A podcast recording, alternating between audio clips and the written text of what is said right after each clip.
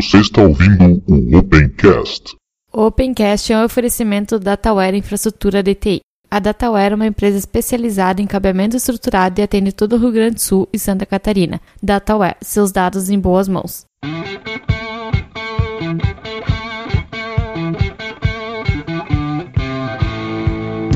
Está começando mais um Opencast, o seu podcast sobre tecnologias livres. Hoje eu, Ivan, juntamente aqui com Bruno. Tudo bem, Bruno? Tudo bem? É um prazer estar aqui com vocês. Isso aí, Eliezer. Fala aí, pessoal. É, também é um prazer estar aqui. Espero que talvez possa participar mais vezes aí. Hélio, enfim, voltando aí ao Opencast. Olá pessoal, prazer estar de volta aqui. Temos aqui mais o Og também, né, já de casa. Sou o Og Maciel, já sou participante aqui, membro de carteirinha e tudo. E hoje temos a participação do Thiago aí, que já tentou participar mais uma vez também, né? Tudo bem, Thiago? Tudo bem, hoje vai.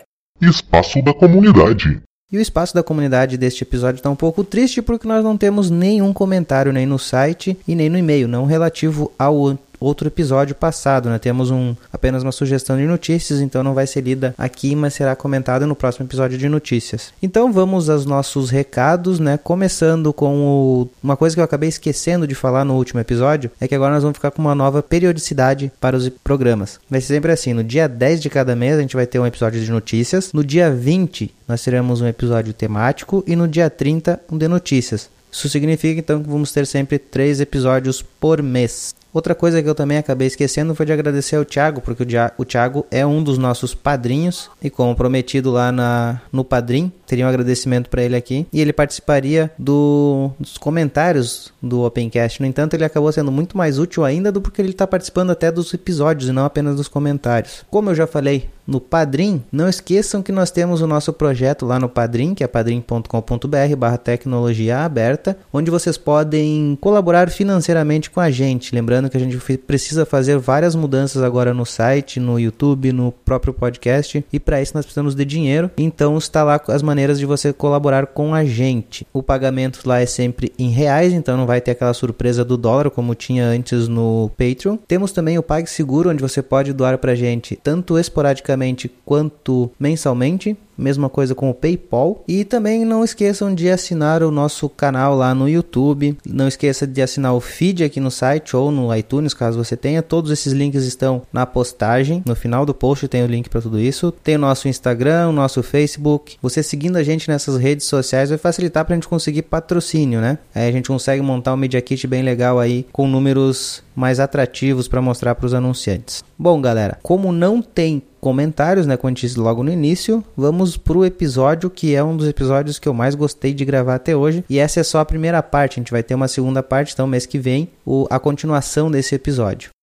Bom, gente, o episódio de hoje, para quem já viu ali o título né, do, do nosso episódio, é sobre a carreira de desenvolvedor de software livre. A gente não vai focar em nenhuma linguagem hoje nesse podcast, mas a gente vai falar sobre a carreira do pessoal que está aí, né? Tem bastante gente que desenvolve, até já imagino que cada um desenvolve aí, mas a gente quer falar um pouquinho mais de cada um. Eu vou pedir agora para cada um que está aí participando, vamos começar pela mesma ordem da apresentação, falar um pouquinho aí sobre cada um, né? Seja Bruno falar sobre você, Eliezer sobre você, e todos aí falar sobre a carreira, ah, alguma coisa de formação, assim, falar brevemente, só para o pessoal conhecer melhor vocês. Eu acho que sou o único que não está desenvolvendo agora aqui no momento, já fui desenvolvedor, né? Mas hoje não sou mais. Bruno, comece aí, fale o seu currículo. Legal, bom, meu nome é Bruno Rocha, eu moro em São Paulo, Guarulhos. É, atualmente trabalho como engenheiro de qualidade na Red Hat. É, desenvolvemos a maior parte das dos nossos softwares é, de, de, testes com, com Python, mas é, tenho experiência com Python já há um bom tempo. É, na maior parte da minha carreira como desenvolvedor, trabalhei com Python e software livre, mas também já tive experiência com software não livre,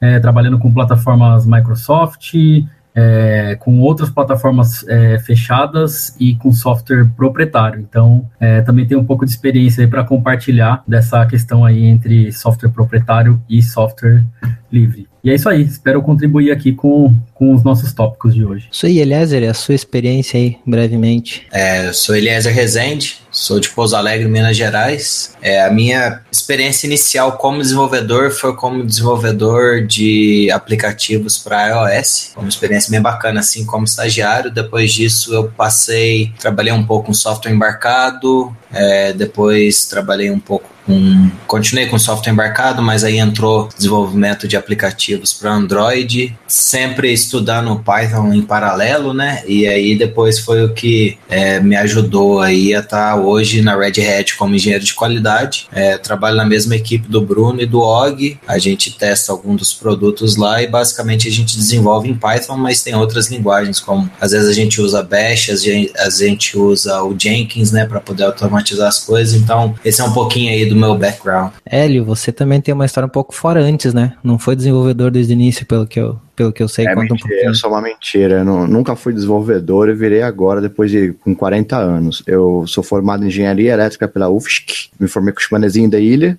mas sou de São Paulo. Eu comecei minha carreira mais ou menos como sysadmin, eu adorava ser sysadmin, trabalhar nessa área, e você acaba entrando um pouco em programação. Então eu comecei com Shell Script, aprender a programar, que meu background era o que? Fortran, da faculdade, MATLAB. Aí de Shell Script eu fui aprendendo Perl, aí eu comecei já em 99 a aprender Python, porque eu trabalhei numa empresa que o cara adorava Python em 99, e sempre usei como uma ferramenta, assim, na área que eu trabalho, que é telecomunicações. Eu trabalho para Ericsson. É, chegou uma certa época, eu, apareceu uma oportunidade para virar desenvolvedor profissional. E eu aceitei como parte da carreira, mudei para Estocolmo, moro na Suécia, e hoje em dia sou desenvolvedor. E não só de software livre, eu acho que software livre, na verdade, eu diria que seria um pedaço até pequeno que eu faço. Eu faço bastante coisa, por exemplo, automação de testes em Jenkins, Continuous Integration, uma parte de software proprietário que adapta na, no, no software livre, e eu contribuo um pouco com um projeto do OpenSAF, que é uma parte de cluster em software livre que a gente utiliza na parte de telecomunicações, mas é muita coisa em C++, e meu background é muito baixo nisso, então minha contribuição é pequena, mas é, de certa forma eu trabalho com um projeto de software livre, uma empresa que é grande. Og, o Og sim é desenvolvedor cascudo aí, né, Og? é, bem, Og Maciel, moro nos Estados Unidos desde 1991. Minha experiência como desenvolvedor slash programador foi na escola de Hard Knocks, ou seja, eu não fiz nada, não fui para escola para aprender isso. Foi na unha e lendo livros e coisas assim. Comecei com Visual Basic, com PL SQL, e aí fui graduando para .NET e C Sharp depois Python, Python, Python. Hoje eu sou gerente de três equipes de engenheiros de qualidade. O Bruno e o Eliesa trabalham comigo no mesmo, nos mesmos projetos. É isso aí. E agora o Thiago, o Thiago, se algum essas pessoas pudessem fazer a pergunta agora para o Thiago, seria a pergunta como é que está o Ubuntu Phone, né? eu acho que muita gente tá, tem essa dúvida, viu? Bom, é, meu nome é Thiago Salem, hoje eu trabalho na Canonical, mas eu passei por algumas outras empresas. Eu em 2000, acho que foi em 2005 mais ou menos que eu é, entrei na Conectiva quando ela tinha acabado de ser adquirida pela pela Mandrake Soft, que aí transformou em Mandriva Conectiva. Eu moro aqui em Curitiba, onde era sede, né? É, antes disso, boa essa linha do tempo, né? Começa na metade e volta depois vai pra frente. Mas enfim, antes disso eu também trabalhei, eu acho que minha história é meio parecida com a do Hélio. Eu comecei é, mexendo com sysadmin, assim, e quando eu entrei na Conetiva foi exatamente para ser é, sysadmin, mexer com suporte e tal. E aos poucos eu fui migrando para programação. Acho que é meio que um caminho natural das coisas, assim, você vai sendo sugado por programação em determinado ponto. Aí na Mandriva teve diversos projetos, fui para Angola, dei um treinamento lá em Angola. É, aí depois que eu saí da Conectiva, eu trabalhei terceirizado para a Nokia lá na Finlândia, por uma empresa alemã. Aí depois que eu saí desse projeto, é, eu fui, daí eu entrei na Canonical, que daí eu entrei trabalhando no Unity 2D, que era basicamente programação é, em QML, C++, e aí, enfim, diversos outros projetos, Ubuntu para Android, enfim. E hoje eu trabalho no Ubuntu Phone desde, desde o do comecinho. É, então a gente hoje trabalha com, com a parte de, da stack de telefonia, pilha de telefonia, e os até os aplicativos, né? Então desde o back-end até, até o front-end lá, a gente que faz. E é basicamente isso. Bom, eu vou falar só por falar, né? Porque hoje eu não desenvolvo absolutamente nada, nem involuntariamente, mas eu comecei... Uh, profissionalmente com Delphi, Delphi 5, não, na verdade comecei ainda com Delphi 3, aí já, já logo fui pro 5, depois pro 7. E no meio da minha profissão ali surgiu, eu gostava de programar em PHP, então passei a programador PHP, aí eu fui precisar de mim, então comecei como desenvolvedor e voltei precisar de mim. Uh, e depois disso acabei indo para uma outra empresa onde eu fui cuidar de infra, então hoje acabo que eu não desenvolvo absolutamente nada porque eu tô mexendo basicamente com infra física mesmo, ou seja, tô mexendo com, com rede. É mais, mais rede e cabeamento mesmo. Passado aí um pouquinho, me deu para conhecer todo mundo, tem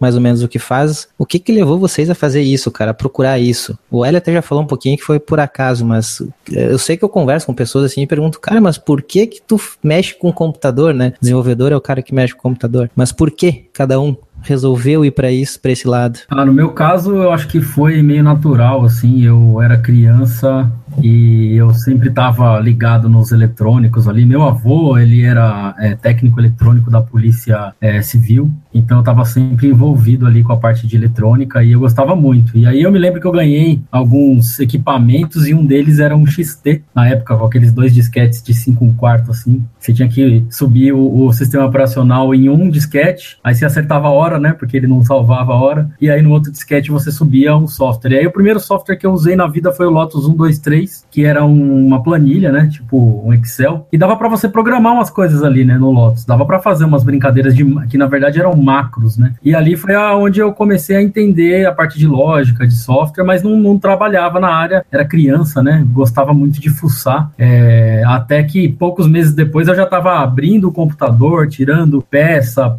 trocando placa de vídeo, coisas assim. Então, esse gosto pelo computador foi natural. Eu já tive outros trabalhos, né? Trabalhei na minha adolescência aí na área de, de cozinha, né? Trabalhei como é, em, em, lanchonete, como cozinheiro. E aí, um pouco depois, eu passei a dar aula, né? Tive a oportunidade de entrar numa escola de dessas escolas de informática que dão cursos gerais. Entrei num programa de, de treinamentos da Microsoft e comecei a dar aula e comecei a me aprofundar nas é, tecnologias da Microsoft inicialmente, né? Comecei a aprender muito de SQL Server, Excel, desenvolvimento dentro do Access 97, que tinha módulos de desenvolvimento bem interessantes, inclusive, para a época. Você podia fazer é, programação em VBA, assim, era uma coisa magnífica. E aí foi aí que eu comecei realmente a programar, até chegar depois em web, internet, gerenciador de conteúdo. E aí foi em 2003 quando eu conheci Python. Ainda não trabalhava com Python, trabalhava com outras é, plataformas, né? Nessa época era bem Microsoft mesmo, mas já estava estudando Python ali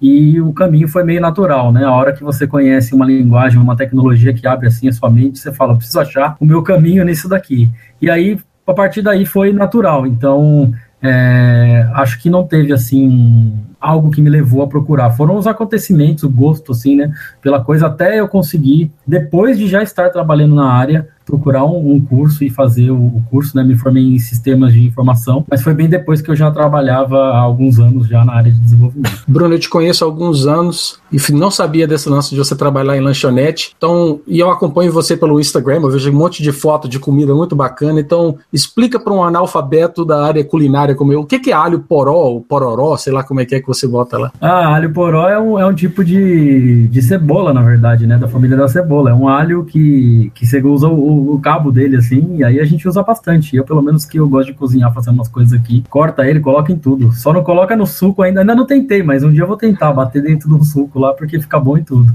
Cebola gourmet. É, cebola eu, gourmet. Pra mim era só um alho diferente, eu não sabia que era uma cebola. Tá vendo? É, a galera chama de alho, de alho poró, mas na verdade é, é, um tipo de cebola, né? O alho poró é da família da, da cebola. Tanto que tem alguns países na Espanha que se chama. É, é, é calçote, né, o nome, calçotada que eles fazem, que é como se fosse um churrasco, só com essas cebolas, e é o mesmo, praticamente o mesmo, o mesmo vegetal. Que decepção, mano. É. falar de desenvolvimento, vamos descobrir sobre o alho que é uma cebola. Tá louco. Eliezer, conte um pouco aí, o que, que te levou a mexer com, com desenvolvimento? Eu não lembro exatamente a ordem, mas eu lembro que aconteceu de eu ter um computador, se eu não me engano, acho que era um Pentium 2, então assim, isso aí é na, na década de 90, mais ou menos. E aí eu comecei a descobrir umas coisas, descobri o Dreamweaver, e aí eu vi que eu poderia fazer uma página, um negócio. Então eu comecei um pouquinho para web, logo em seguida já descobri o JavaScript bem no começo, aí você fazia uns bannerzinhos que ficava rodando, né, os marquinhos, essas coisas assim. Então eu comecei um pouquinho disso, aí depois aconteceu de eu ficar um tempo sem computador, aí eu parei. Então eu brinquei algumas coisas, aí depois mais na minha adolescência, eu não lembro que idade, foi quando eu fui voltar a ter computador. Isso aí quando eu brincava com essas páginas assim, eu tinha tinha por volta de uns 11, 12 anos. E aí depois, na minha adolescência, eu voltei e aí eu comecei a brincar, acho que nessa época já tinha um Pentium 4, mais ou menos, e aí eu lembro que eu tinha um Pentium 3. E aí eu voltei a mexer com essas coisas de página, então eu lembro que tinha muito dessas de, de ir na, na banca de revista, né? Então tinha dica de jogo nas revistas. E aí o primeiro site que eu montei, que até foi pro ar, assim, era dicas de jogos. Então eu comprava as revistas e basicamente transcrevia as dicas e postava algumas coisas. E aí eu fui descobrindo mais coisas, né? Fui descobrindo alguns sites, assim, é, de fora do país, tinha o tal do Game Shark, essas coisas. Então ia lá, pegava umas dicas de lá, traduzia. Então isso aí foi um pouquinho que foi, é, me trouxe, acho que, pro mundo, assim, de desenvolvimento. E depois foi só, acho que, evoluindo, né? Então descobri o Linux, eu lembro que eu brigava para configurar a placa de rede. Eu comecei com o Ubuntu, aí eu passei depois pro é, Mandriva, Fedora, já mexi um pouco com Arch Linux, aí eu fui nessas aí, acabou que eu descobri o Python e eu já estava na faculdade, isso aí, entrei na faculdade em 2006 e aí lá a gente vê C e Java, e aí eu descobri o Python mexendo com Linux, porque assim, lá na minha faculdade tinha aquele, eu não sei acho que é um tipo de contrato né, que a Microsoft oferece, o, o sistema operacional e a suíte dela de, dela de software para os alunos. E aí eu era meio, entre aspas, rebelde nisso, né? Tinha uma ou outra pessoa naquela época que mexia com Linux. Eu lembro quando eu saí da faculdade em 2011, já existia um laboratório Linux lá, coisa que não tinha quando eu entrei. Então eu era meio do contra, que, brincando com essas coisas, eu descobri o Python e mesmo assim tendo esse background começando com desenvolvimento para iOS, né, que é Objective-C e depois depois mexendo com outras coisas que era C Java. Eu sempre gostei do Python, até que surgiu a oportunidade é, eu entrar na Red Hat e hoje basicamente é Python a maior parte do dia, isso quando eu não estou mexendo com Bash, que é para poder jogar alguma coisa para rodar no Jenkins, alguma coisa assim. Então, foi um pouquinho resumido assim da minha história do, de como eu comecei. Manda ver aí, larga o verbo, Hélio. Ah, todo mundo conta umas histórias legais, minhas histórias são mais ridículas. Mas eu vou contar. Eu, quando era criança, meu pai teve um. Era funcionário do governo e teve um, uma ajuda para comprar um computador expert na época, que era MSX. E esse foi o primeiro computador que eu tive. É, na época ele comprou umas revistinhas que tinha. Acho que era informática hoje o nome, não lembro. Eu pirava tentando aprender a programar, adorava aquilo. É, mas não foi exatamente isso que me levou a chegar onde eu estava. Assim, só mostrou que eu gostava de uma área mais de exatas. Na escola, eu nunca fui muito bom em matemática, meu forte era física, física e geometria, mas não matemática, sempre fui muito fraco, mediano para baixo. É, e assim, como eu disse, todo mundo tem umas histórias legais, uma história meio idiota. Eu tava chegando na faculdade, saiu o filme do Robocop, cara, e eu pirei que eu queria montar um Robocop. Esse foi meu sonho de. Eu queria entrar na faculdade para montar um Robocop. Eu queria fazer acontecer um cyber policial, ou algo parecido disso. E durante o cursinho eu perguntei ao professor que curso eu poderia fazer para fazer um robô, um Robocop. Ele falou: você pode entrar na mecatrônica, que era super concorrida, ou engenharia elétrica, que tem controle e automação. E como a engenharia era mais baixa a, concor a concorrência, eu entrei. O curso foi. Eh, não recomendo fazer a ninguém isso, tá? É um caminho muito tortuoso. É muito chato engenharia elétrica, tem uma parte da automação que acontece bem depois. E durante a automação eu tive curso de Unix. E eu fiquei apaixonado. Eu estava naquela época de Windows 95, 98, que tudo a gente rebutava para conseguir ter um computador funcionando minimamente. Aí de repente tinha um negócio que funcionava com o e-comercial no final e rodava em Megrado. Eu fiquei maravilhado. Aí eu fui num laboratório para tentar trabalhar como bolsista. Eu consegui depois num outro laboratório trabalhar. Mas quando eu fui lá, os caras com aquela tela enorme de uma máquina SAM e eu tentando entender o que, que era aquilo, o cara pegou e falou: Porra, compilei aqui, tenta aí. Eu falei: Que que você fez? Ele falou: Não, aqui tava com problema na placa de som. Eu tirei o módulo aqui, recompilei de novo e tô carregando e opa, tá tocando música. Eu. naquele mundo de Windows 95 que a gente rebutava tudo e rezava para funcionar, aquilo foi um descobrimento. Daí para frente foi paixão. Eu queria de qualquer jeito aprender. Comprei com esses caras dois CDs de, de Red Hat. O meu primeiro Linux foi um Red Hat. E daí eu, eu quase abandonei a faculdade que eu só queria saber de. Aí eu queria virar um sysadmin só. E só trabalhar com isso. Mas no fim acabei conseguindo terminar a faculdade e continuei por aí. E não consegui fazer o Robocop. o Robocop não saiu.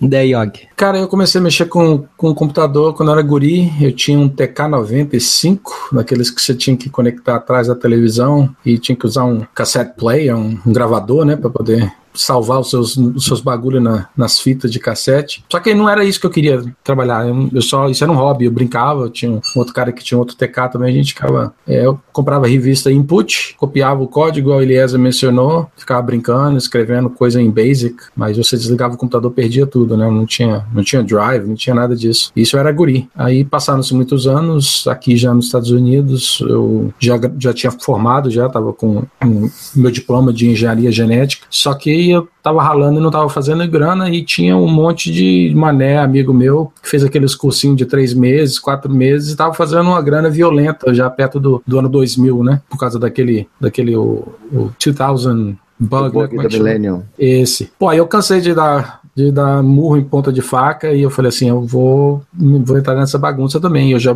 brincava de Visual Basic, começava a desenvolver uns projetinhos besta e o pessoal pagava. Aí eu falei, é por aqui a mina de ouro. E aí, finalmente, entrei numa, fui, numa entrevista de trabalho, sendo que eu não tinha experiência nenhuma e, e blefei. O cara falou, lê isso aqui para mim, e me deu um, um, um statement né, de SQL query, né, de, de banco de dados, na época era Fox Pro, que tinha, não sei se vocês conhecem, aí eu falei, ó, eu nunca mexi com Fox Pro, não, aí o cara já começou a falar assim, perdi meu tempo com esse cara.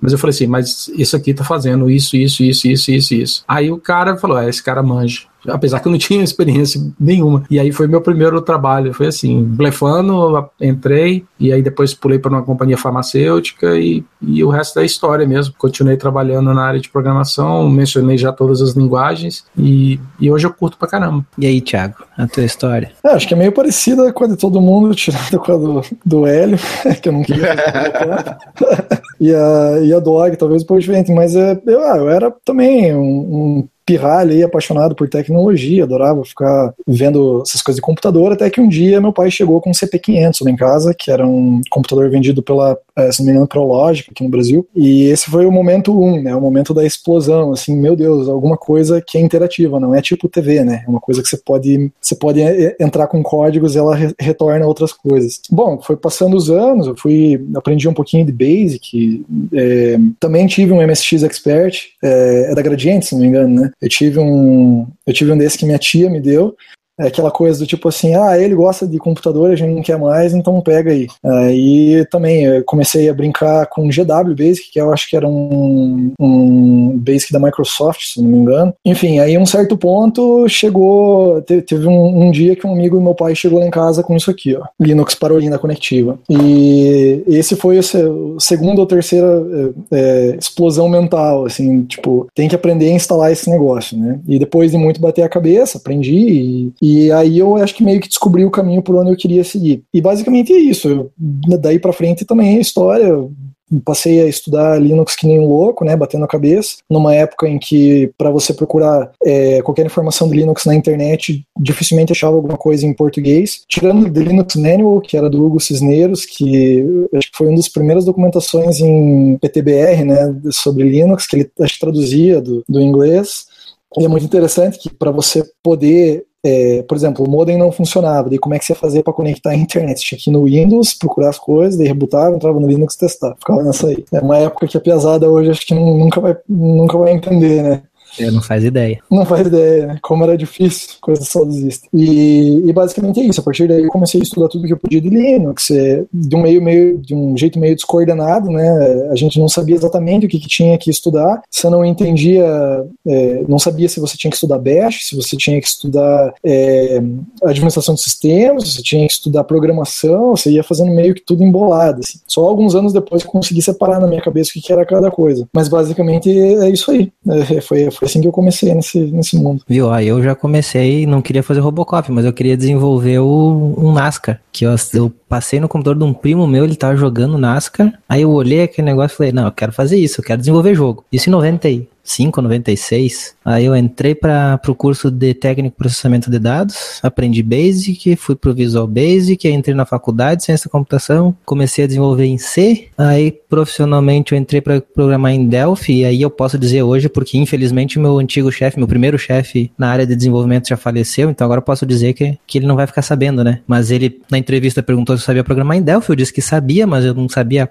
porcaria nenhuma de Delphi. Em duas semanas aprendi a programar em Delphi, que não era um negócio, era o bicho, né? E depois, como eu disse ali, acabei que fui pro desenvolvimento, fui desenvolvedor Java também, do Java fui para Shell Script, acabei meu, meu caso ali de, de amor com, com desenvolvimento depois do Shell Script, que acabei saindo totalmente. Eu comecei também com o Conectiva o Marumbi, tá? Não foi minha primeira distribuição foi a Marumbi depois do Parolim. É, e aí eu digo pro pessoal, sempre quando eu palestro, eu falo, se tá vendo o Ubuntu ali, tu tá achando que é feio, ou tá, tô olhando qualquer outra interface é feia, é porque tu não viu o Marumbi, que aquilo era feio. O cara mexia de teimoso, né? Porque, meu Deus do céu. Ah, mas eram, eram todos daquele jeito naquela época, não tinha Sim, muita era opção. muito feio. Nessa época ainda, os conectivos, eles eram é, Red Hat conectivo, alguma Isso. coisa assim. Ele era Red Hat Conectiva. É, acho que tá até escrito aqui a Red Hat. É, É. É legal você olhar, é, é legal você olhar a spec, é, as specs que vem na, na caixinha, tipo X11R6, X86, aí o- a versão do kernel, kernel Linux kernel 2.0.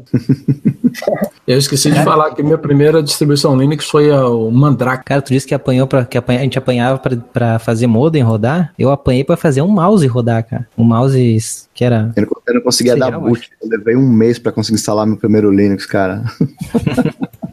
O meu primeiro Linux foi um Linux chamado Turbo Linux. Hum. Ele vinha com um livro. Era um livro, mais os, o- o- os discos do Turbo Linux. E era um manual. Aquele, aquele livro ali eu li inteirinho para entender como é que instalava e tudo. E ele ainda era simplificado, né? Ele não era o que a gente tem hoje no Ubuntu ou no Fedora, mas ele, ele- você tinha que instalar, selecionar os pacotes manualmente na instalação, mas ainda assim era mais fácil dos Linux da época, né?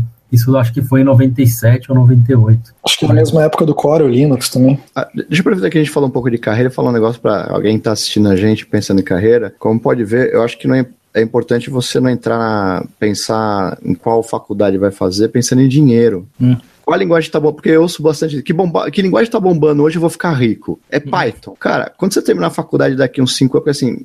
Se você quiser aprender a, a- a linguagem e ficar profi- proeficiente, você vai levar no mínimo, assim, rápido, dois anos. Dois anos você fica proeficiente. Você pode programar no começo em duas semanas, mas para ficar proeficiente uns dois anos, no mínimo. Quando você acabar de estar lá, cara, talvez mudou. Então não é legal você fazer o negócio porque você acha que vai dar dinheiro. Esse- essa é uma receita para você se frustrar na- nessa área de desenvolvimento. Você tem que fazer uma coisa que você gosta e num longo prazo. Assim, eu vou fazer isso porque eu gosto, não porque vai dar dinheiro. Porque É, e foi mais ou menos o que todo mundo foi falando, né, Hélio? Foi mais ou menos nesse sentido. Viu É, alguma ele- coisa ali que interessou, opa, gostei disso, vou querer aprender isso, né? Mas outro exemplo, é, quando a Dilma estava para ser eleita lá, todo mundo falou assim: falta engenheiro de é, prospecção de petróleo. Eu esqueci o nome desse tipo de engenharia, engenharia de petróleo, petrolífera, sei lá. Saiu o quê? Todo mundo correndo para fazer essa faculdade. Cinco anos depois, o que aconteceu? O, o Eike Batista faliu, as empresas que falaram que ia contratar não contrataram, a Petrobras começou a demitir gente. Então você não pode decidir o que você vai fazer como carreira para sua vida pensando no agora e em dinheiro. Esse é o é o maior erro que você pode fazer. Pense em coisa que você gosta, coisa que vai te dar prazer fazer. um amigo que se especializou num negócio chamado Adobe Flex e ele virou um dos referências em Adobe Flex. E o Adobe Flex, é, mais ou menos em 2006, 2007, foi pro buraco, né? Tipo, foi jogado fora realmente todo aquele conhecimento. Assim, não o conhecimento, né, geral, mas o conhecimento específico ali foi jogado fora. Eu acho que principalmente para quem está querendo começar a carreira e está pensando qual que é a linguagem que eu tenho que aprender, a resposta é meio clichê, mas aprenda inglês primeiro. Que eu acho que essa é, a que essa é a que vai abrir mais portas na sua carreira. Olha, eu tenho olhado ultimamente, acho que o cara precisa começar a aprender português, cara, se ele tá no Brasil, porque os caras, cara, na hora que vai escrever, você. E É, mas isso é uma coisa, é, mas é uma coisa é, até boba. Tipo assim, eu meu primeiro emprego fora é, fora do Brasil eu consegui não por causa do inglês, mas por incrível que pareça, eu estudei alemão durante um ano por, por causa da cidadania e tal. Eu queria estudar alemão por causa da minha família e tal. Enfim, é, não aprendi. Antes que alguém pergunte, mas eu fiz um ano de alemão e a primeira empresa que eu trabalhei fora do Brasil foi exatamente uma empresa alemã. E muito foi devido ao fato de eu conseguir viajar e passar por lá e me virar em alemão. Então, sa- me virar, diga-se de passagem, saber, sei lá, entrar num trem e pedir uma cerveja. Importante, pedir cerveja tem que ser qualquer coisa. É, mas claro, claro que ah, no final das contas eu me comunicava em, é, em inglês. Então, tipo assim, claro, saber C++, saber as tecnologias, obviamente você vai ter que saber, tem que ser bom nisso aí, mas se tem uma coisa que vai abrir muita porta na tua carreira é você saber falar uma língua estrangeira. Então isso é o que eu digo pro pessoal, se hoje você está se focando em aprender C++, você quer é, seguir carreira, como programador de C++, estuda inglês também, porque isso vai te ajudar bastante para você conseguir Inglês mais mais. com- inglês, inglês mais mais, C exatamente. mais mais e inglês mais mais. Exatamente. É, no C, principalmente, sabe inglês, tu praticamente sabe todos os comandos. É, só, só você não acerta os ponteiros, mas você sabe os comandos. Bom, gente, uh, aproveitando ali, já entrando então nessa, na, na, outra pergunta que eu tinha posto aqui na pauta. Quem fez ou formação ou cursos, teve dificuldade de achar cursos ou até as faculdades para se especializar na área de desenvolvimento ou era tranquilo para achar? Ah, eu vou ser bem sincero, eu fiz a, a, a, faculdade, né, o curso superior, mas por conta de obter um título de Só para ter a cela especial, né? É, é para ter cela especial e também assim, porque todo mundo estava fazendo, eu trabalhava já na área, já desenvolvia, nessa época eu desenvolvia um projeto em PHP, então eu trabalhava muito com web, com banco de dados, então eu já tinha uma experiência ali em sistema operacional, já estava trabalhando com Linux. Mas aí todo mundo fazendo faculdade, eu falei, também vou ter que fazer, né? Surgiu, né, dentro da de uma proposta na própria empresa, olha, tem uma faculdade aqui, assina aqui que você já está lá dentro. Eu falei, então tá bom, vou fazer isso daí. E aí eu fiquei entre sistemas de informação e ciência da computação, né? E aí nessa hora é, eu fiquei analisando, pensei, ah, acho que eu vou investir em sistemas de informação porque tem um pouco aí da, da área de business, né? Eu vou aprender um pouco de contabilidade e essas coisas todas. E foi uma decisão muito errada, porque eu, particularmente, acho o curso de sistemas de informação muito ruim. As coisas não, não encaixam, né? É muito limitado. E, né? é limitado e não, não, não é feito preparado assim. Eles pegam um professor lá de, por exemplo, administração geral e outro de lógica, mas os dois não se encaixam. Você não vê a administração encaixada com a lógica. Você vê uma coisa separada da outra. Então, é, eu mas assim, vou dizer, eu vou dizer assim, cara, esse curso, o curso de aqui eu acho que é análise que chama análise de sistemas, é o mesmo curso que eu tive no segundo grau em técnico em processamento de dados. É exatamente as mesmas matérias que eu tive. É, assim, quanto à faculdade, eu acho que, que é isso. Eu, eu particularmente, né, no meu caso, eu fiz para obter o título, mas a especialização, obviamente, que não é só a faculdade. Eu também procurei fazer algumas certificações, né? Então, eu fiz a certificação MCAD e a MCSA da, da Microsoft, porque na época eu trabalhava com tecnologia da Microsoft. É mais uma coisa que eu me arrependo de ter feito, né? Porque eu obtive o título, tudo, mas é muito, é, mudou muito rápido as tecnologias da Microsoft, aquele conhecimento não é tão aplicável hoje em dia. E eu acho que sim, na época, né, que eu estava buscando formação ali em 2003, 2004, eu não encontrava especialização em software livre. Eu lembro que na época eu fiz cursos em uma empresa chamada Domínio Tecnologia, que eu acho que nem existe mais, que eram cursos específicos para Linux. Então eu fiz, cheguei a fazer certificação em Linux lá, para pegar o, o, LPI 1, mas era pouca, assim, a oferta de cursos de especialização em software livre era pouca. E aí a gente entra numa outra polêmica aí, que é o caso da certificação em software livre, né?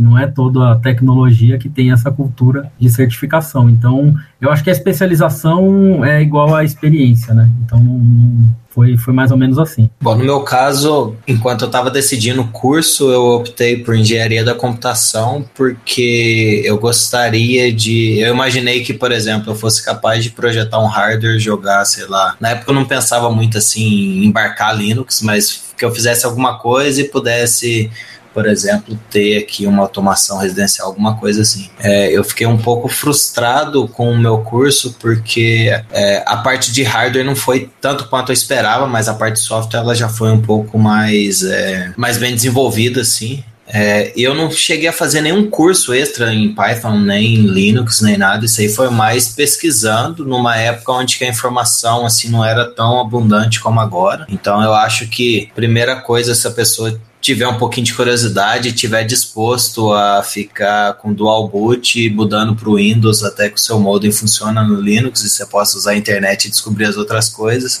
Então, é um negócio que vale a pena. Hoje em dia tem muita informação, até a questão que levantaram de aprender o inglês. É, a gente tem muita informação traduzida para o português, tem bastante documentação, mas as coisas acontecem primeiro em inglês. Então, se você quer estar tá um pouco mais antenado e descobrir as coisas assim o mais rápido, o inglês é uma boa opção é, na minha faculdade foi mais ser a gente teve um pouquinho de Java, é, chegou até ser Sharp em um dos períodos, assim. Mas é aquele negócio que o Bruno comentou, assim, às vezes eu acho que falta um pouquinho na grade ter um, uma integração entre as diversas matérias, né? Gente, eu acho que eu tive até algoritmos 3, se eu não me engano. E aí o máximo que a gente chegou a fazer, pelo que eu me lembro de projeto nisso, foi um programinha de terminal com menuzinho, que você editava o número e tal. Acontece que a, a faculdade ela te dá uma base boa Tem muita faculdade. Eu, quer dizer, a, a, minha, a minha vivência foi te dar uma base boa, mas é aquele negócio. Você, como um desenvolvedor, você não pode se apegar a algo específico, uma tecnologia específica. Você tem que é, chegar ao ponto onde que se você precisar, por exemplo, aprender uma linguagem nova hoje, você consegue. Então, é aquele negócio. Tome a faculdade não como sendo algo que vai te deixar 100% preparado para chegar numa empresa, sentar e sair desenvolvendo. Isso não é verdade, até porque uh, na hora que você senta a primeira vez, você fica um pouco perdido, aí você começa a bater cabeça, aí sim as coisas vão começando a fazer sentido. E se você puder, por exemplo, participar de iniciação científica, igual eu cheguei a participar, eu tive a oportunidade de fazer uma rede neural, aquilo lá me abriu a cabeça muito. Então, eu vejo que hoje, por exemplo, na faculdade onde eu estudei, o pessoal tem a parte de, de robótica, umas outras coisas nos laboratórios que não existiam enquanto eu estudava lá e que isso são assim opções extracurriculares que acabam ajudando. Então, se você tiver um pouquinho esse lado de não só se contentar com a faculdade, com certeza você vai conseguir pegar as coisas mais rápido e ter um destaque. É, eu na faculdade não tive nada de linguagem, foi Fortran e depois é, MATLAB. Então, assim, você aprende fundamentos de, de algoritmos, coisas assim, mas eu fui basicamente autodidata em tudo. Eu comecei em 97, 98, não tinha absolutamente nada, o que tinha era inglês. Então, fui com aquele inglês macarrônico me virando, tentando ler, mas tinha um grupo bastante forte na que era Linux BR, que era o grupo que ajudava e você você tomava mais tapa do que é, elogios, né? Mas ajudava você a, a, dar os passos era o que tinha na época, né? E o que me ajudou bastante, como não tinha material, o que tinha era inglês, foi é, iniciação científica e trabalhar como precisar de mim. Que aí eu tinha pessoas que foram tipo coach, me ensinavam, me é, ensinavam assim, ó, lê isso aqui, pega isso aqui dá uma lida. E, e assim eu fui aprendendo, mas basicamente eu, eu nunca fiz curso nenhum de programação, foi tudo lendo livro e sendo autodidata.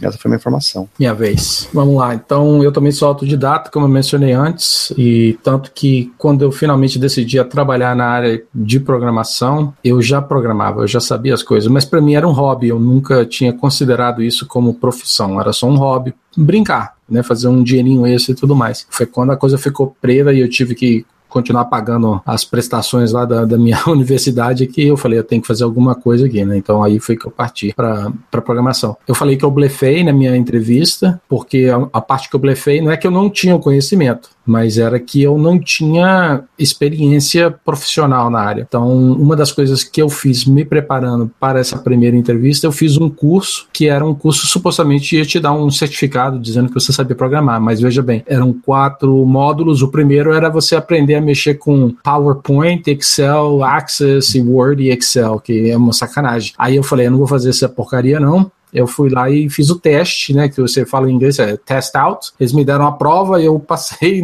a prova e eu não fiz esse módulo. Mas aí depois eu caí no Visual Basic, que eu já manjava um pouco já. Depois caí no COBOL, que é uma sacanagem, mas eu fiz COBOL também. E aí eu fiz é, é, Visual C++. Esse foi o certificado. Outro certificado que eu, que eu tenho, que foi uma coisa que eu fiz justamente visando ao fato que eu falei assim, eu quero trabalhar na área de open source e eu, eu quero mostrar para alguém alguém que eu sei de mexer com Linux, né? Eu já tinha experiência com Linux, mexendo desde o. Eu falei que eu mexia, me, é, comecei a mexer com Mandrake, mas eu participei muito da, da comunidade Ubuntu Brasil, né? Logo no começo, da, da, quando o Ubuntu Brasil se formou. E aí eu, eu fiz. o certificado.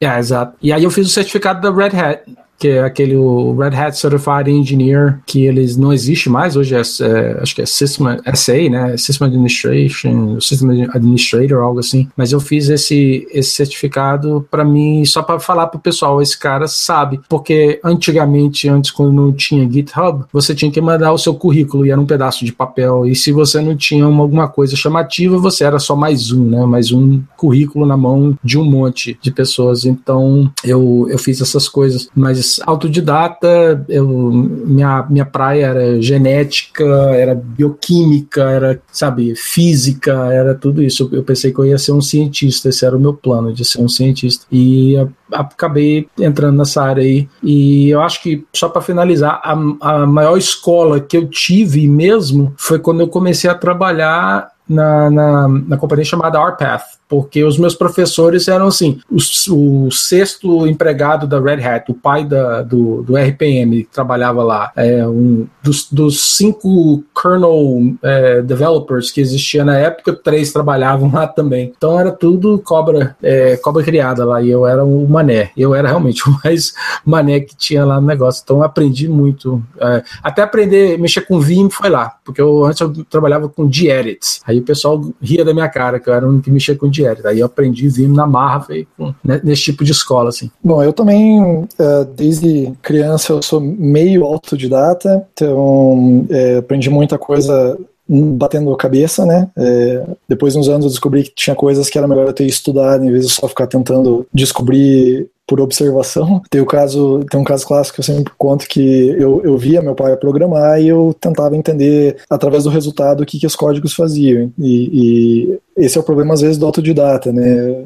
Pelo menos do autodidata cabeça cabeça dura. Eu, eu vi ele usando um for, aí era um CP500. Aí eu via que ele fazia for de 1 a 100 e ele demorava um segundo para contar. Aí eu falei, ah, beleza, for é para contar. É para Só que eu achava que era para gastar tempo. Então eu tinha uma tabela de referência. Eu queria dar um sleep, por exemplo, de 10 segundos, eu tinha uma tabela de referência. Ah, é só dar um for aqui de zero até tanto que o computador vai demorar tanto tempo. É, tempos difíceis do CP500. Mas aí anos depois, obviamente, eu entendi para que serviu for. Aí quando eu entrei na faculdade, eu já tinha uma boa noção de programação, mas lá foi onde é, por, por, muita sorte, eu tive um professor excelente de linguagem C que abriu minha mente para programação. Eu via que muita coisa que eu tinha aprendido sozinho eu fazia errado e, e foi ali que eu comecei a aprender mais sobre C, sobre C e C++ e também tive um professor de assembly que era genial e ele ensinou pra gente a é, assembly, foi ali também foi um outro ponto de virada na minha vida. É, então eu fiz faculdade, depois que eu saí da faculdade, eu trabalhei numa empresa que eles é, pediram para eu fazer a LPI C1, acho que era o nome, e aí eu fiz a LPI C1, fui para São Paulo, tinha um centro lá de treinamento que fazia, aí passei, quando eu fui fazer entrevista para entrar na conectiva, a minha chefe, é, a entrevista era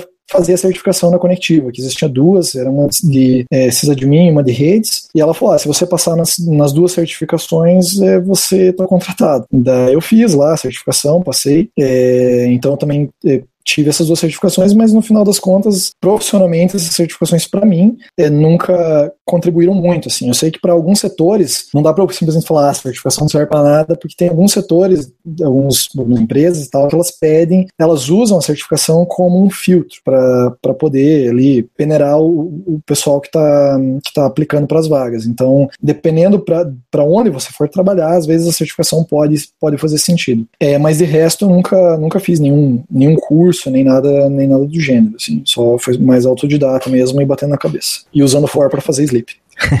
Poxa, cara, eu já fiz, a, bom, fiz o curso técnico, então durante o curso técnico fiz alguns cursos mais na área de hardware. Na faculdade, cara, eu tô vendo que realmente a faculdade minha era boa, cara, porque eu, na faculdade eu programei em C, C++, Java, uh, Prolog, mais Assembly, a gente tinha uma matéria só de Assembly. Cara, teve mais umas, teve mais linguagens, PHP, Delphi também entrou, Java, acho que eu não sei se já falei, Java também. Cara, eu tive uns par de linguagem durante a faculdade toda. Fora o que depois eu fiz por fora também. Fiz cursos por fora de Java, fiz cursos de PHP, fiz algumas outras coisas que apareciam na faculdade. banco de dados também, fiz curso específico da Oracle, fiz do. Como é que é aquele outro? Postgres, eu tive que fazer curso também. Tô vendo que na formação aqui eu fiz bastante.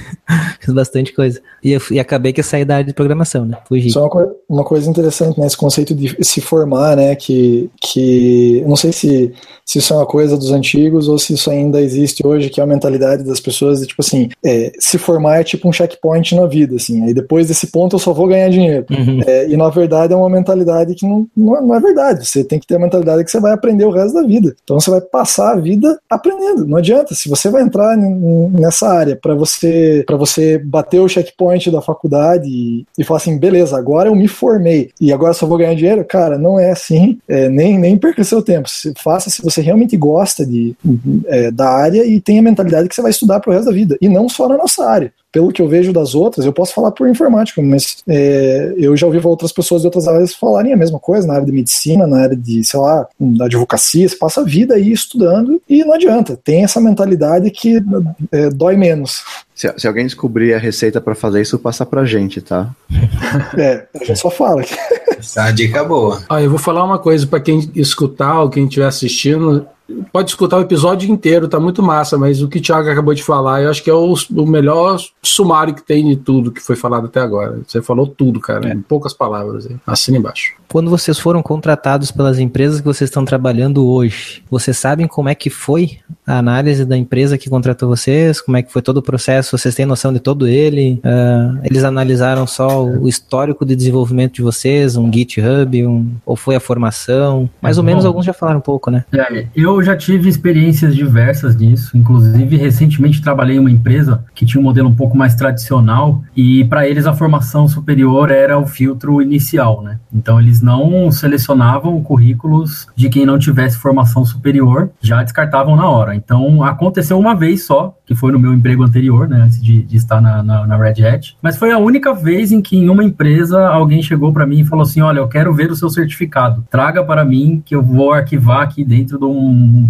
uma pasta na empresa o seu certificado de, de curso superior. Eu nunca tinha visto isso na vida. Todas as outras experiências que eu tive é, profissionais vieram é, da minha participação principalmente no open source, né? Então é, isso, obviamente, que não é uma receita, eu acho que não é uma regra geral, depende muito da empresa. Acho que a empresa, quando ela vai te contratar, ela avalia o todo, né? Ela pega todas as partes ali e ela tenta compensar aquilo que está faltando com aquilo que você tem de melhor. Então eu costumo dizer assim, se você não tem formação superior, você pode facilmente compensar isso com a sua experiência, né, em diversas tecnologias, em participação e tudo mais. Então, no meu caso, eu posso estar errado, mas a gente tem o Og aqui para responder daqui a pouco, porque foi ele que me contratou na Red Hat. Mas eu acredito que o diferencial para eu ter sido selecionado foi a minha participação nas comunidades e desenvolvendo bibliotecas, contribuindo com open source. Talvez tenha sido um dos fatores aí que, que ajudou muito. Então, é,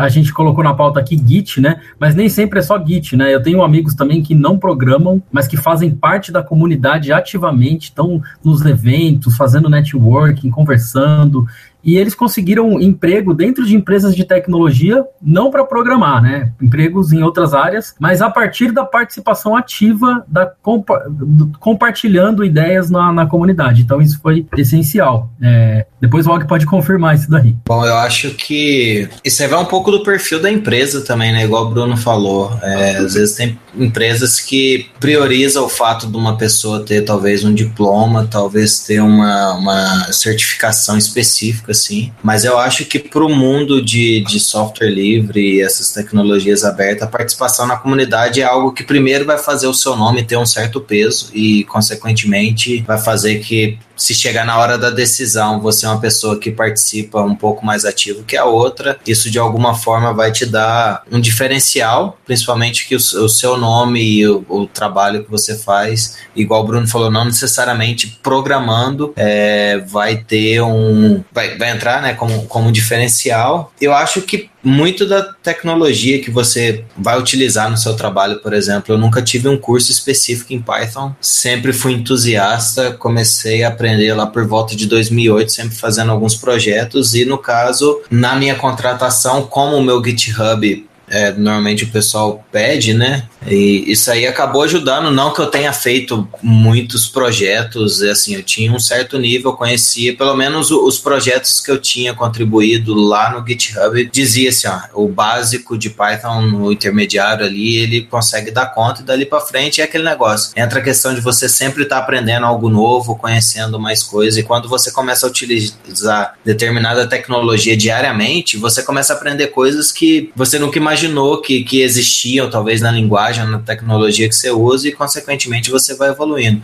Então, eu acho que para empresas que têm um envolvimento, basicamente você participando da comunidade está ajudando de alguma forma, né? A gente acho que vai comentar um pouquinho mais depois sobre um, a questão de trabalho voluntário algumas outras coisas relacionadas a isso com certeza vai te trazer um benefício futuramente. É, eu não vou falar do meu processo, de, porque eu comecei a trabalhar no Brasil na mesma empresa, depois eu fui transferido para cá, mas eu passei por um processo de seleção para vir para cá, uma contratação. Então eu vou falar como é que é o processo para vir posterior. É, normalmente precisa do, ter faculdade, não que seja obrigatório, mas assim, existe um protecionismo muito grande do. É, dos sindicatos aqui. Então você precisa provar que você não está roubando o emprego de um europeu com alguém é, para ganhar um salário que um europeu ganharia menos capacitado. Então, assim, a menos que você seja uma, é, uma tenha uma reputação muito grande fora, é, se você não tiver um, uma faculdade, é, é, mais complicado vir. Não é impossível, mas é mais complicado. É, eles têm uma urgência muito grande para ter gente com Linux, falta competência com Linux na região, mas da mesma forma que eles têm uma necessidade muito grande, eles são super lentos no processo. Não é um negócio igual do Brasil que o cara pede para você começar amanhã. Ele vai, faz entrevista, faz uma segunda entrevista, outra entrevista com outra pessoa, porque você quer, porque é caro trazer uma pessoa para fora, com família ainda mais. No Brasil você teria certeza que o cara desistiu, aqueles normalmente não desistem, fazem o processo todo, fazem uma, um teste para ver se você realmente conhece, pedem referência para ver sua reputação, se você não está mentindo no seu currículo. Então é importante você participar de palestras, mostrar que você participou da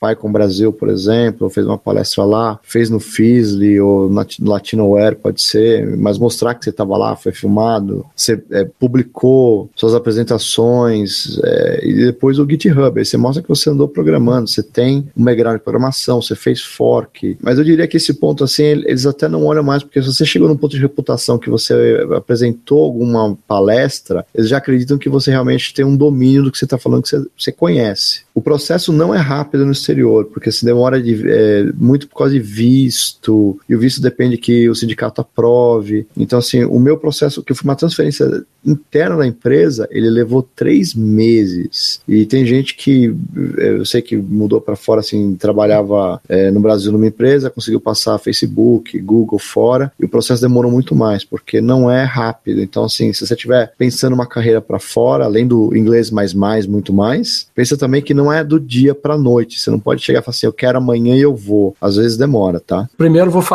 sobre a contratação do, do Eliese e do Bruno, já que o Bruno falou que é para mim confirmar aí. Então, deixa eu falar. O Eliezer, eu conheci ele primeiro, eu contratei ele primeiro. Aliás, quando eu entrei na Red Hat, eu queria ter contratado ele logo, só que eu não estava na posição de poder contratar. Quando eu finalmente né, virei um, um, manager lá dentro e eu, eu tive essa oportunidade, é, eu não tinha uma posição para oferecer para ele. Aí eu até eu chamei ele para fazer um, uma entrevista para outra equipe, mas eu queria trazer ele para Red Hat. Por último, eu consegui finalmente consegui trazer ele e o motivo pelo qual eu trouxe, contratei o Eliezer e, e faço de tudo para ele ficar feliz e continuar lá na Red Hat até hoje é porque eu nunca trabalhei com uma pessoa tão humilde e com a capacidade tão grande de aprender as coisas e o Eliezer ele pega qualquer qualquer coisa que você bota na mão dele e parece que ele tá comendo pipoca e, e tomando suco, sabe? E, e tá resolvendo os problemas. Então, eu falei assim, um, como é que eu não vou querer trabalhar com uma pessoa dessa? Mas fora que ele é uma pessoa fenomenal,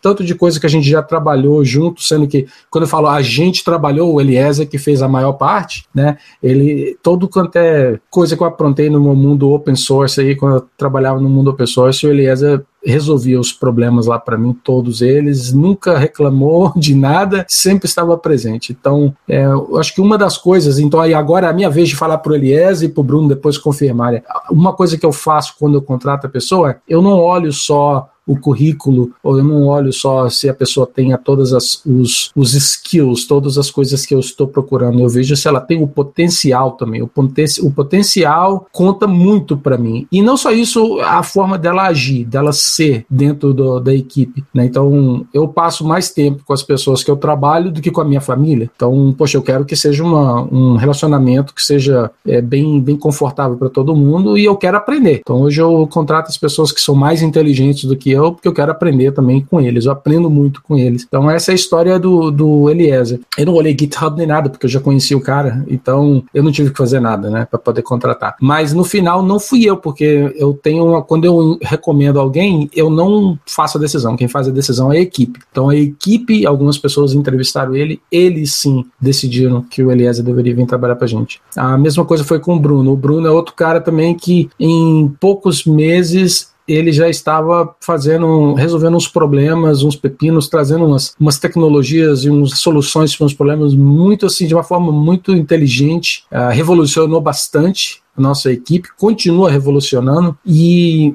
eu também não tive que olhar GitHub nem nada. Eu, aliás, desculpa, eu olhei sim porque eu, eu fiquei interessado em algumas coisas que ele fazia. Eu conhecia o Bruno de nome, então eu olhei, mas uma vez que eu conheci ele, eu falei, eu não preciso ver nada. Eu vi o potencial, sabia que ele ia dar conta das coisas e, foi baseado no potencial e já num pouco do conhecimento dele que eu recomendei que ele fosse contratado, mas no final a equipe que as pessoas que entrevistaram ele que é, concordaram que a gente deveria realmente trazê-los. Já sobre a minha contratação do último trabalho seria Red Hat, eu já tinha cinco anos de experiência com na área de, de engenheiro de qualidade e eu acho que a gente vai até tocar nesse assunto mais para frente, mas tanto da Red Hat como o a meu o trabalho que eu tive antes da Red Hat na RPath, a minha participação no mundo open source abriu a porta. Teve um peso enorme nessa na minha contratação. Peso enorme, enorme. As pessoas sabiam que não era porque eles acompanhavam lá no planeta Ubuntu e, sabe, e via coisas pelo GitHub e por aí vai. Então, eles já sabiam quem eu era. Não, não tive que fazer muito teste. A, a maioria das vezes era só para ver assim realmente como era o meu caráter, para ver se eu ia encaixar bem na equipe, né? Então, eu fiz a, essa última uh, esse último trabalho. Eu estava trabalhando na RPath, algumas pessoas saíram da Arpath foram parar na, na Red Hat, algumas foram parar, algumas voltaram para Red Hat, e eles falaram: Ó, oh, tá começando um projeto aqui que acho que você vai adorar, que tá começando do zero e estão precisando de alguém da sua, com seu background aqui. Aí eu fiz a entrevista, e a entrevista foi mais para saber se realmente sabia sobre as coisas, sabia sobre virtualização, sabia sobre Python, sabia como fazer testes, que tipo de teste, o que, é um teste funcional, o que é um teste unitário, papapá, né? E foi mais ou menos isso daí.